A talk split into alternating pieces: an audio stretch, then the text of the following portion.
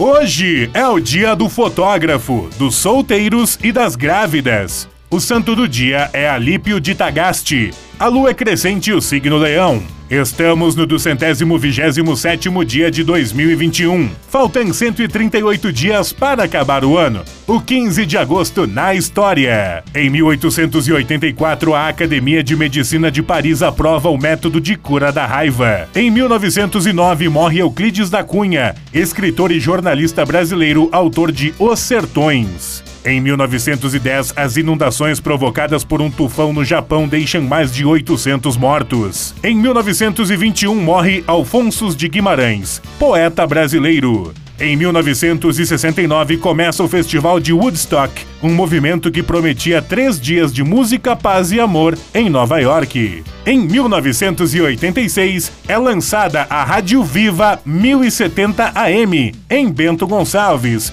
Hoje, Rádio Serrana 1070. Em 1991, o Comitê de Descolonização da ONU reafirma o direito de Porto Rico à livre determinação de independência. Em 2007, um sismo de magnitude 8.0 na costa do Pacífico devasta Ica várias regiões do Peru, matando 514 pessoas e ferindo mais de mil.